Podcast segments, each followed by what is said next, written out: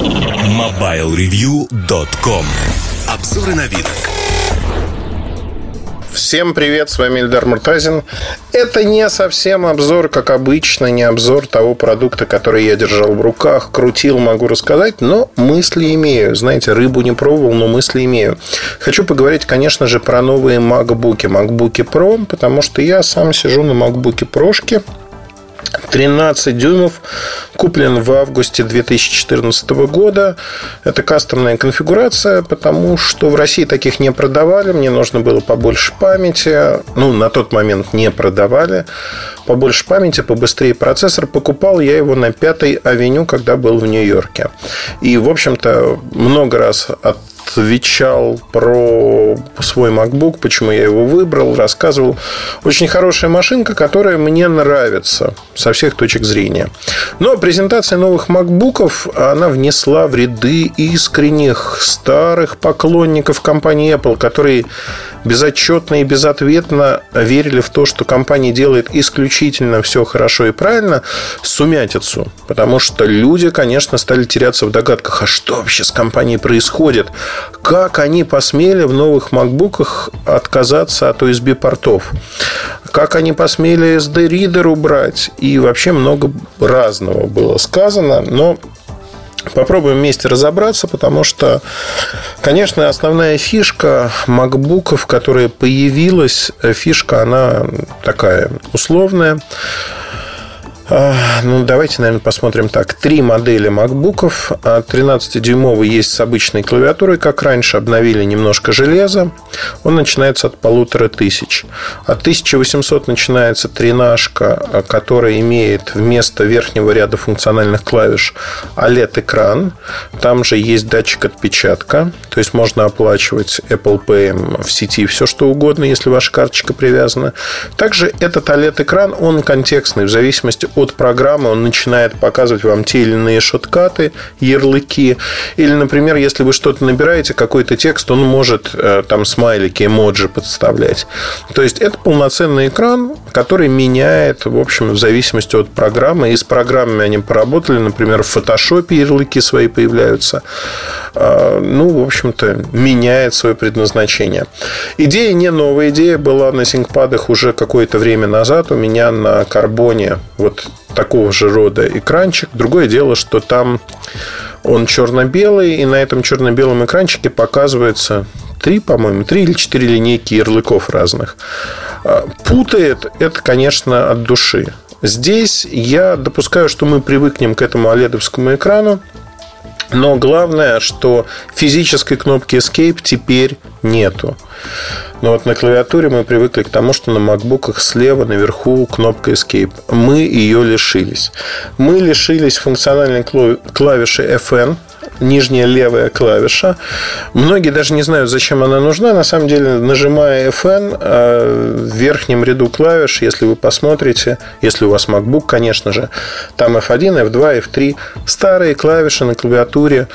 Э, ну, изначально там F1 всегда был help, помощь. То есть вы нажимали и получали некую помощь в той или иной программе. Изначально так было задумано еще не только на маках, это было задумано еще во времена MS-DOS, в тех клавиатурах, Windows это появилось потом. Windows 3.1, по-моему, 3.11 для рабочих групп это было. Ну, не суть важно. То есть, это было, да.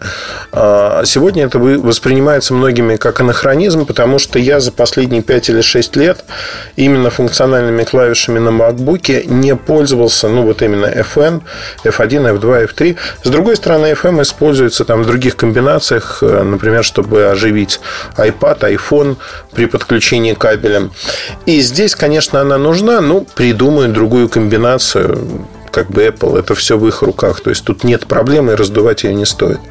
Другое дело, что не то чтобы я старорежимный, но кнопки, вот которые верхний ряд, они удобны чем? Это кнопки подсветки клавиатуры, а, воспроизведения музыки, регулировки громкости – яркость экрана. Они удобны, они удобнее, чем сенсорные. Всегда физическая кнопка удобнее, чем сенсорная. А, как бы вы ни хотели, да, вот это, это так. У меня есть маленькая догадка, почему так произошло вообще на сегодняшний день вот с этим оледовским экраном, почему он появился и что в нем хорошего и плохого. Вообще хорошего то, что Touch ID. Touch ID есть, вы прикасаетесь пальцем, разблокируете ваш аппарат, и это, и несмотря на то, что он вверху, ну, в общем-то, так как это одно касание, вполне интересно, вполне хорошо. Другой момент. Обратите внимание, что Microsoft уже много лет проталкивает идею сенсорных экранов там, в ультрабуках, в два в одном устройствах. И Windows 10 худо-бедно эти экраны, не худо-бедно, он их поддерживает. То есть вы можете работать что на сенсорном экране, что на клавиатуре. Э, такое два в одном. И очень это просто ожидание толпы, ожидание людей. Очень многие ждали, что macOS наконец-таки обзаведется сенсорными экранами. Не понимая при этом, что перелопачивать macOS придется очень-очень сильно, усложнять ее. И на сегодняшний день в Apple не хотят это делать. Не хотят по прагматичным соображениям. Всегда разработка такого рода – это время и деньги. То есть вы можете сделать, ну, компании уровня Apple могут сделать быстрее, сохранив качество, но для этого нужно будет банально инвестировать больше средств, нанять больше людей, а, кто будет делать, тестировать, снова делать, исправлять. И здесь получается ситуация, в общем-то, она достаточно перекрученная. Перекрученная с точки зрения того, что на сегодняшний день мы получаем историю, когда Apple не хочет быстро бежать впереди паровоза. Для них, для Тима Кука в первую очередь, да, вот всегда за другого человека сложно говорить, но мне кажется, что Тим Кук, и это доказывается фактами с рынка, он, конечно, в тени Джобса. Он в тени Джобса, а, MacBook – это продукт, который запускался еще во времена Джобса, с этого появилась компания, а, если говорить про компьютеры. Но сегодня это некий чемодан без ручки. Apple там входит в пятерку производителей а, ПК в мире, но не занимает какие-то лидирующие позиции. Это альтернатива Windows, альтернатива сильная, но в год продается примерно 20 миллионов штук. Это вообще ни о чем почти 60% а, доходов компании приходится на один продукт на iPhone. Ему, конечно, уделяют большее, заметно большее внимание, инвестируют в него. В то время как с макбуками, да, они приносят деньги, неплохие но на них нет вот такого упора, нету такой истории, что макбуки впереди планеты всей. И я, в общем-то, наверное, этим доволен, потому что не пытаются как-то их очень революционно изменить. Главное, чтобы не испортили то, что сделали во времена Джобса, то есть вот эти юнибоди корпуса, а, алюминиевые, они, они очень крутые, они очень хорошие, ноутбуки надежные. И здесь вот качественно наращивают характеристики, некачественно, точнее даже количественно и обновляют. И здесь все нормально. Но компания немного пошла в разнос. В разнос с точки зрения того, как это все воспринимается. Потому что, ну вот посмотрите, у компании основной продукт iPhone. Выпускают новое поколение iPhone 7, где отказываются от разъема 3,5 миллиметра. А теперь аудио слушаем через разъем Lightning. Другой продукт, вот экосистема от Apple, другой продукт, MacBook, в нем отказываются от обычных USB разъемов, оставляют разъем 3,5 мм, хотя было бы логично, вот тут логика, как бы она на поверхности, вставить свой же Lightning – цифровой. Ну, ну, это логика такая, да. Если ты отказался в основном продукте от 3,5 миллиметров, человек купил iPhone, у него уже есть наушники. И появится огромное количество наушников там, через переходник, не через переходник с лайтнингом. И нужно, ну, наверное, вставить такой разъем. Не вставили. Это вообще безумие. Второй момент. Перешли на Thunderbolt 3. Это фактически их вариант USB Type-C.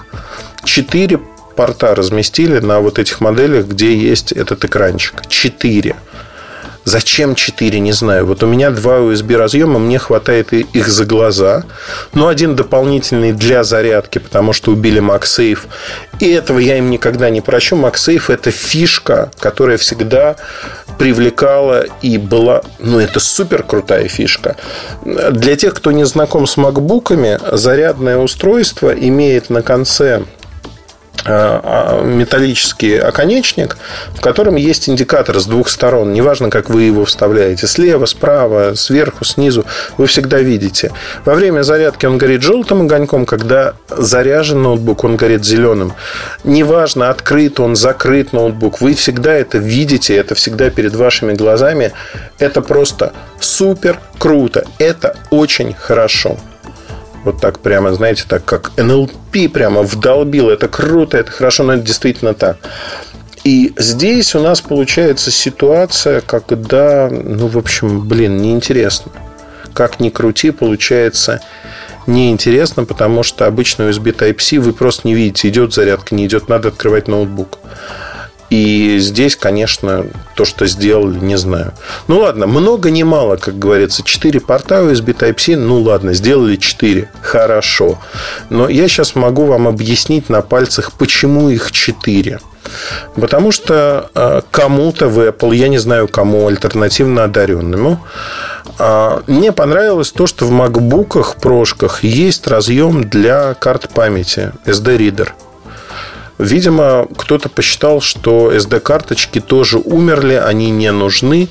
Но у меня есть догадка такая, что многие э, дешево и сердито с помощью таких SD-карточек большого объема расширяли объем памяти в макбуках э, и, в общем-то, пользовались большим объемом, не покупая изначально MacBook за более высокую стоимость. Дешево и сердито. Да, это правда, люди так поступали. И, в общем-то, стыдиться э, этого нечего. Убрали этот разъем. То есть сегодня мне Бог с ним с айфоном, что его через переходник надо подключать. Мне нужно купить отдельный USB Type-C SD-ридер, а, чтобы читать карточки с фотоаппарата. А, фотоаппарат у меня дорогой, но он на USB кабеле. То есть мне нужен переходник micro-USB, USB Type-C. Еще один – и это безумие. То есть я вот на одних переходниках и прочем, их же надо еще с собой носить, не забывать. Ну, мне кажется, это какое-то кривое решение. Деньги, конечно, вещь хорошая на продаже аксессуаров, но надо даже и мозг включать, надо думать, как тебе будет удобно, что надо делать. Понятно, что со временем весь рынок перейдет на USB Type-C. И эта проблема решится сама собой. Но это случится не завтра. И вот на этот переходный период можно было бы оставить хотя бы SD-ридер как вариант. Они этого не сделали. Ну, в общем-то, их как бы колбасят с точки зрения здравого смысла очень и очень сильно. И то, что я вижу, вот ну, у меня в голове это, конечно, не укладывается. Расколбас идет полный. Зачем они так делают? Не знаю. К чему это приведет, понятно. Люди, в общем-то, возмущаются. Следующий момент. Цены выросли. Цены выросли очень сильно. Вот а, мой ноутбук, который я покупал в августе 2014 года, кастомная конфигурация у него – в России такой не было. Я брал его в Нью-Йорке. Вот эта кастомная конфигурация, закрывая глаза на то, что прошло два года. Вот считаем, что не было удешевления компонентов, там процессоры не выросли в частоте и прочих вещах. Вот, допустим, этого ничего не было.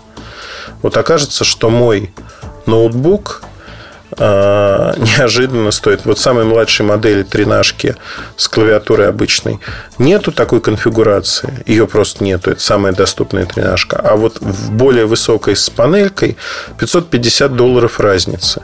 550. Это, это просто очень много. Ну, вот это скрытое повышение цены.